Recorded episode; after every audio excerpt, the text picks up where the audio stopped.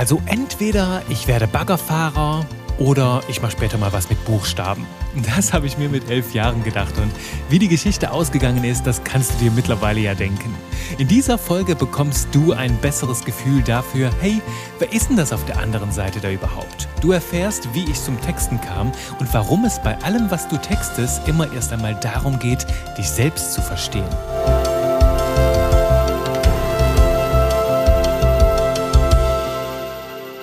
Goeiedag, bonjour, hello und Hallöchen. Diese vier Sprachen charakterisieren mich wahrscheinlich ganz gut, denn ich habe dir in Folge 1 schon erzählt, dass ich Belgier bin. Ja, ich komme aus dem exotischen kleinen Nachbarland von Deutschland im Westen, das kleine Belgien. Und dort spricht man tatsächlich drei offizielle Landessprachen. Niederländisch, Französisch und Deutsch. Und das Englisch, das habe ich dann im Studium auch noch hinzugenommen, weil ich einfach nicht genug kriegen konnte von Sprachen. Und du merkst, diese Folge hier ist eine ganz besondere, denn ich rede mal einfach ganz rotzfrech nur von mir. Und du musst kein Marketing-Guru sein, um zu wissen, dass das eine Todsünde im Marketing ist. Wie sagte es mal ein Trainer zu mir, Juri, keine Sau interessiert, was du machst, wie toll du bist und was du alles kannst. Die Menschen sind tief im Herzen egoistisch und wollen einfach nur wissen, was kannst du für mich tun? Wie kannst du mein Leben bereichern? Was habe ich davon, ja, von dem, was du so tust? Und wenn du aus dieser Folge eine Sache mitnimmst, dann lass es diese Was habe ich davon Regel sein. Jedes Mal, bevor du einen Text schreibst, wechselst du die Perspektive und denkst und schaust und betrachtest aus der Perspektive deiner Kundinnen und Kunden, was du so tust und schreibst aus ihrer Perspektive, gibst ihnen die Antwort darauf, hey, was habe ich davon? Und genau mit dieser einen großen Regel werde ich jetzt brechen und es auch gleichzeitig nicht tun. Denn im Marketing gibt es mehr als eine Regel. Und natürlich, wenn du die Regeln beherrschst, darfst du auch regelmäßig mit ihnen spielen. Regelmäßig mit Regeln spielen, ihr. Und, und sie brechen. Denn im Marketing geht es nicht nur um dieses Was habe ich davon, sondern auch darum, Verbindungen aufzubauen. Verbindungen zwischen dir und anderen Menschen. Denn wir Menschen kaufen immer von anderen Menschen. Ob du B2C-Marketing machst, also Business to Consumer oder B2B, Business to Business, also ob Menschen als Geschäfts Geschäftsleute bei dir kaufen oder als Privatmenschen. Es geht immer um einen Beziehungsaufbau zwischen dir und deiner Zielgruppe. Und dafür ist natürlich sehr, sehr wichtig, dass du dich zeigst, um so eine Verbindung überhaupt zu ermöglichen. Und genau das tue ich hier mit dieser Folge. Ich ermögliche dir eine Verbindung zu mir aufzubauen und aus meinen Erfahrungen, aus meiner Haltung, vielleicht dir eine Scheibe von abzuschneiden, dich inspirieren zu lassen, was auch immer gut und richtig für dich ist. Und wenn du jetzt natürlich sagst, nee, Juri, brauche ich gerade nicht, ich mag dich so schon genug, dann steht es dir natürlich vollkommen frei, direkt überzugehen zu Episode 3. Du bist noch da? Ha, wunderbar. Dann freue ich mich mit dir jetzt in eine kleine, spannende und sehr persönliche Reise einzutauchen. Und um dir vorab auch heute wieder ein bisschen Struktur zu geben, habe ich unsere gemeinsame Reise in drei Stationen unterteilt. Zuallererst schauen wir uns mit ein bisschen Storytelling mal einfach an, wie ich zum Texten kam, also von den Ursprüngen bis zur Weisheit. Nein, Weisheit ist für mich, kann ich erst von sprechen, wenn ich 150 bin, das sehen wir dann. Das ist die erste Station. Die zweite Station ist, ich zeige dir so ein bisschen die gesamte Range meiner Schreibtätigkeiten. Was kann man alles texten? Und den dritten Punkt, den habe ich mal einfach genannt nach einem meiner Motten, Motten, Mottos, erst verstehen, dann verstanden werden. Denn es geht sehr, sehr viel darum, Menschen zu verstehen. Und da geht es auch um meine zweite geheime Identität. Schauen wir gleich. Teaser soweit vorab. Lass uns jetzt erstmal auf die erste Station übergehen.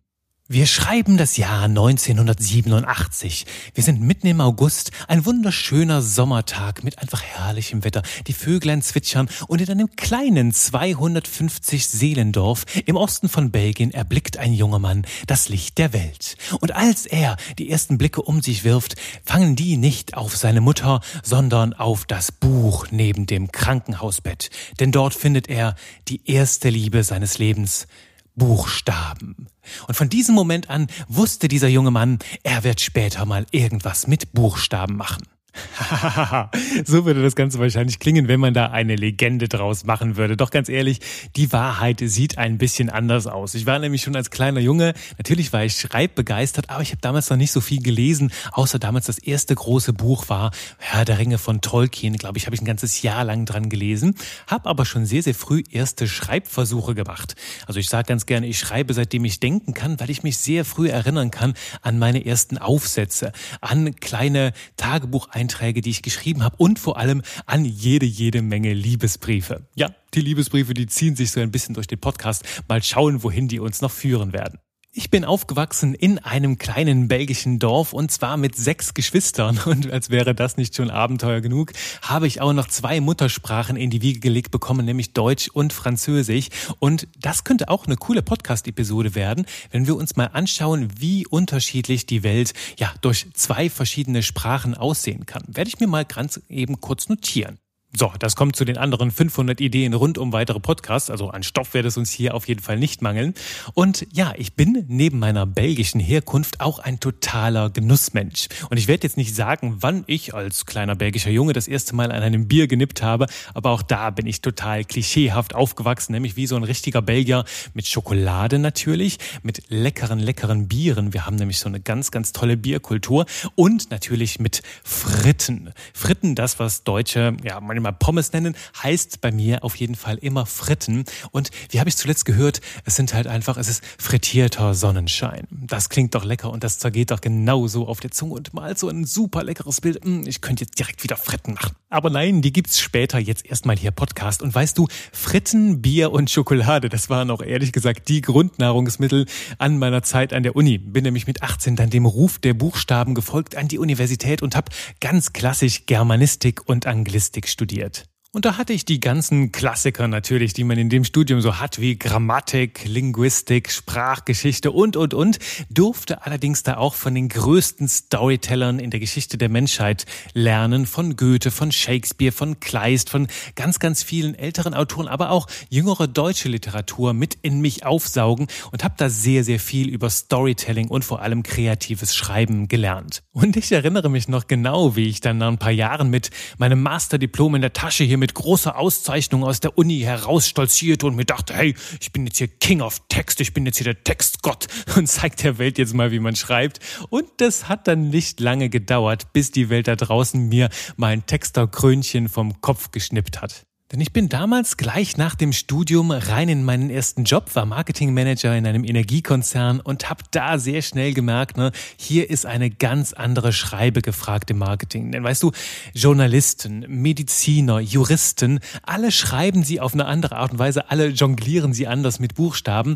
Doch im Marketing und im Verkauf gelten ganz eigene Regeln und die durfte ich dann nach meiner ganzen akademischen Laufbahn erst einmal neu lernen. Und damit sind wir an Station 2 unserer Reise, wo es um die gesamte Range des Copywritings geht. Denn als ich als Marketingmanager gestartet bin, da durfte ich mit sehr, sehr vielen Agenturen zusammenarbeiten. Das heißt Marketing- und Branding-Agenturen von internationalem Kaliber bis zu vielen kleinen Freelancern und Kunstschaffenden vor Ort. Und von allen konnte ich was lernen, weißt du. Ich habe mich immer wieder an die Texter, an die Strategen gehalten und mir von denen sehr, sehr viele Scheibchen abgeschnitten und habe auch äh, ähm, in dieser ganzen Zeit sehr viele Text-Mentorings ähm, genießen dürfen und in der Zeit natürlich sehr viel Learning by Doing getan. Das heißt, da sind sehr, sehr viele crappy Texte rausgekommen, die ich heute nicht mehr lesen möchte, habe aber dann sehr, sehr viele rumgetextet, ausprobieren können und mit der Zeit wurde es immer, immer besser. Und irgendwann habe ich gemerkt, hu, das liegt mir richtig, richtig gut. War auch dann irgendwann so der Schrecken der Agenturen, weil es dann so hieß, ja,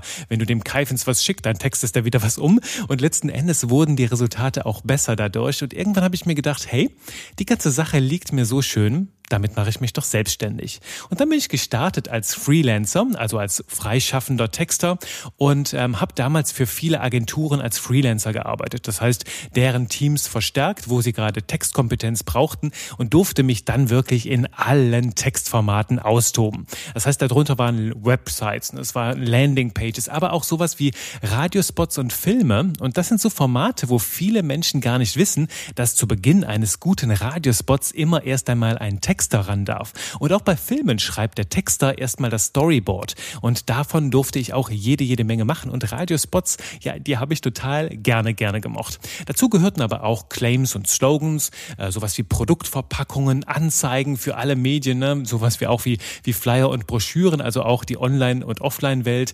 Newsletter und, und, und. Das heißt einfach mal querbeet alles ausprobiert.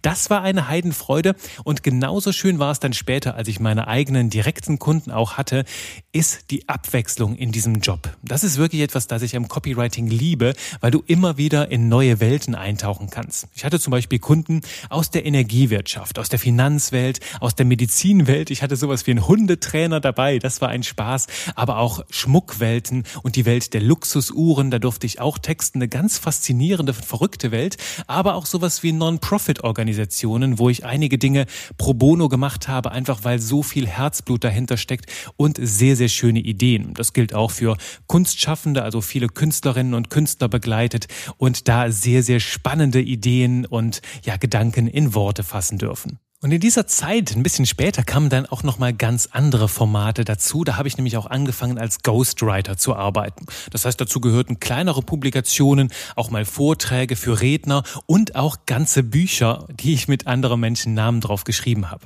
Und das waren auch nochmal ganz spannende Erfahrungen, denn so ein Buchprojekt ist nochmal eine andere Art von Text als das, was ich da bisher geschrieben hatte im Auftrag der Marketingwelt. Und auch das ähm, ganz erfüllend, das Ghostwriter-Tum werde ich aber immer weiter zurückstellen zugunsten meiner eigenen Bücher, denn auch da habe ich einiges in petto und das erfährst du natürlich hier als allererstes. Wenn sich da etwas tut auf dem Markt, werde ich das natürlich mit Freude verkünden. Und eine letzte Station, bevor wir dann am heutigen Punkt ankommen, war die als Chefredakteur von einem Online-Magazin. Und weißt du, das unterschied sich sehr, sehr stark von meiner bisherigen Arbeit. Denn lange Zeit war für mich das Texten etwas, das einen sehr unabhängigen Arbeitsstil mit sich brachte. Und weißt du, ich kann es ohne Probleme hier zehn bis zwölf Stunden an meinem Schreibtisch aushalten, nur ich und die Buchstaben, ohne verrückt zu werden. Beziehungsweise das darfst du dann beurteilen, ob ich gaga geworden bin oder, äh, nein, bin, bin, bin, bin ich gaga? Nein, nein, Juri, du bist ganz normal, ganz normal. Keine Sorge. Also du, du merkst schon, es macht ab und zu etwas mit mir, wenn ich hier alleine vor mich hin arbeite. Aber unterm Strich ist das Schöne dabei dann beim Chefredakteur Tum gewesen, dass ich plötzlich mit anderen Redakteuren zusammenarbeiten durfte. Das heißt, ich war sowas wie ein Sparringspartner für ein ganzes Redakteursteam und konnte die Menschen dann dabei unterstützen, wenn sie Blockaden hatten, irgendwie weiterzukommen. Ich konnte mit ihnen gemeinsam an Texten feilen und war halt der Sparringspartner, um sie dabei zu unterstützen, ja, ihre Botschaft noch besser auf den Punkt zu bringen. Und zu dem Zeitpunkt habe ich erkannt, wie viel Freude es mir bereitet und wie sehr es mir liegt, andere Menschen dabei zu begleiten, an ihren Texten zu feilen und auch ihre Fähigkeiten auszubauen. Und daraus, aus diesem Spirit, ist dann mein erstes Mentoring-Programm für Texter entstanden, das ich dann mit der Zeit immer mehr runtergebrochen habe auf ein Copywriting-Programm, also dorthin geführt habe, in die Herzenswelt, die mir am meisten liegt, nämlich das Copywriting. Und so bin ich heute an meiner letzten Station angekommen vorerst, bin Trainer für modernes Copywriting Copywriting und habe einen Kurs entwickelt, ein Kursprogramm, von dem ich sage, das ist genau das, was ich gerne vor zehn Jahren gehabt hätte, als ich gestartet bin. Denn das Texten, das kannst du so richtig als handfestes Studium oder Ausbildung nirgendwo da draußen lernen. Und ich sage da gerne aus vollem Herzen und aus voller Überzeugung, dass mein Programm so einer fundierten Ausbildung am allernächsten kommt. Und das ist ein Kurs, der ausgerichtet ist auf den deutschsprachigen Markt und dabei Theorie und Praxis auf eine einzigartige Art und Weise miteinander verbindet. Und ich freue mich, dass ich schon heute viele Klienten aus Deutschland, Österreich und der Schweiz persönlich begleiten durfte. Und wenn das für dich spannend klingt, dann bist du herzlich eingeladen, mich auf textedieverkaufen.de zu besuchen, wenn du deine Reise etwas abkürzen möchtest, vertiefen möchtest oder einfach den nächsten Schritt mit mir gehen möchtest, dann bist du da ganz herzlich eingeladen, einen kleinen Call mit mir zu buchen und ich erzähle dir alles weitere. Jetzt aber erstmal nicht zu öffnen, jetzt hier Podcast zu Ende hören, denn wir starten in die nächste Station. Ja, und das ist die Station Nummer drei, von der ich dir eben schon angeteasert habe. Ne? Es geht um meine geheime zweite Identität. Und ich würde ganz ehrlich sagen, ich würde mich niemals als Experten für Copywriting bezeichnen, denn ich sehe mich viel eher als ewigen Schüler des Schreibens. Und da teile ich auch eine ganz, ganz krasse Charakteristik mit dir, dadurch, dass du hier bist im Podcast und dich weiterbildest. Ich habe nämlich auch eine unstillbare Neugier. Das heißt, ich schaue ständig über den Tellerrand, entdecke ganz, ganz viele Bereiche, aus der Philosophie, aus der Psychologie, aber auch aus dem Mentaltraining und ja, den Themen emotionale Intelligenz und so weiter, wo ich mich fortbilde und übertrage diese Themen zurück aufs Copywriting. Und da sind wir beim Punkt, was ich dir eben genannt habe, erst verstehen, dann verstanden werden. Denn ich investiere jedes Jahr sehr, sehr viel Zeit und auch sehr viel Geld in meine persönliche Weiterbildung, in meine Fortbildung und äh, darin meine, meine unstillbare Neugier zu stillen. Und das fühlt mich immer wieder in verschiedene Themengebiete hinein, die mein Schreibstil und vor allem mein Verständnis von Menschen immer wieder verändert haben. Und wenn du mich fragen würdest, was diese eine Sache ist, die mich im Copywriting sehr, sehr schnell sehr weit nach vorne gebracht hat, dann war es das, das Denken, Fühlen und Handeln von Menschen besser zu verstehen. Das heißt, erst wenn wir in der Tiefe verstehen, können wir auch mit vollem Bewusstsein gestalten.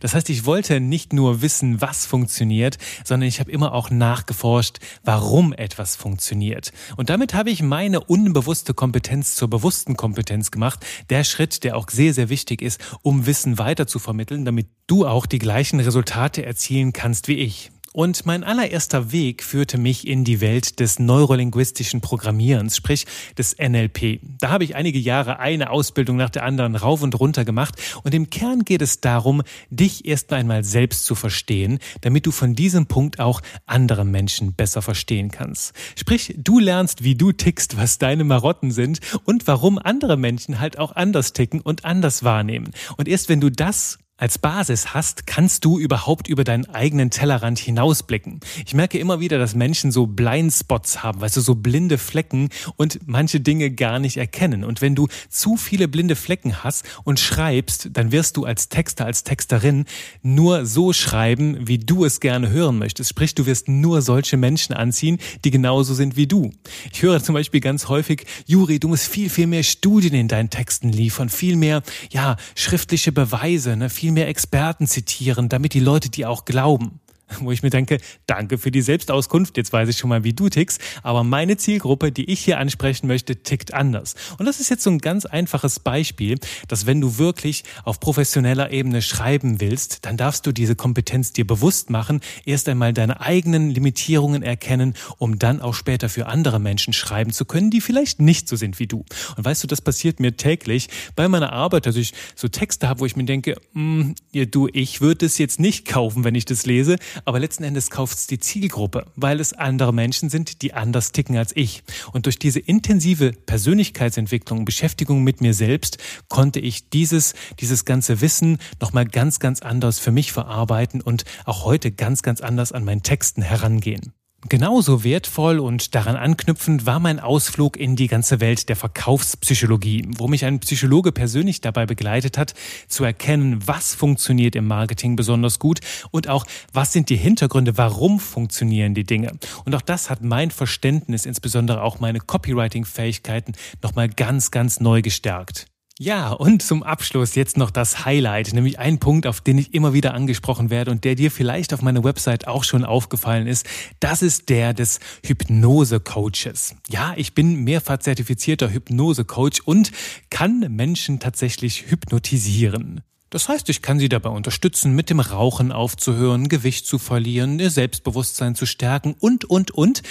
Und du merkst halt auch schon, das ist jetzt die geheime zweite Identität. Das ist die eines Mentaltrainers und Hypnosecoaches. Doch ganz ehrlich, ich arbeite nicht als solcher. Ich könnte das. Aber ich habe es in erster Linie gelernt, weil es sehr, sehr viel für mich mit Copywriting zu tun hat. Nämlich, stell dir vor, du sitzt beim Hypnotiseur oder bei der Hypnotiseurin oder du liegst dort im Sessel und du schließt deine Augen und alles, was du hörst, sind die Worte der Person, die aus ihrem Mund hin in dein dein Ohr reinkommen und eine gewaltige Veränderung in dir bewirken können. Und genau darum ging es mir bei diesem letzten Ausflug in die Welt der Hypnose. Es ging mir nicht so sehr um das Hypnotisieren selbst, sondern um die pure Magie der Sprache. Denn Hypnose ist für mich nichts anderes als Sprache in ihrer Bestform. Und wenn wir das aufs Copywriting übertragen, dann bedeutet es natürlich nicht, dass du jetzt mit deinen Worten die Menschen da draußen hypnotisierst. Das wäre total Banane. Nein, es geht darum, die wirkungsvollen Strukturen dahinter zu verstehen, hinter der Sprache.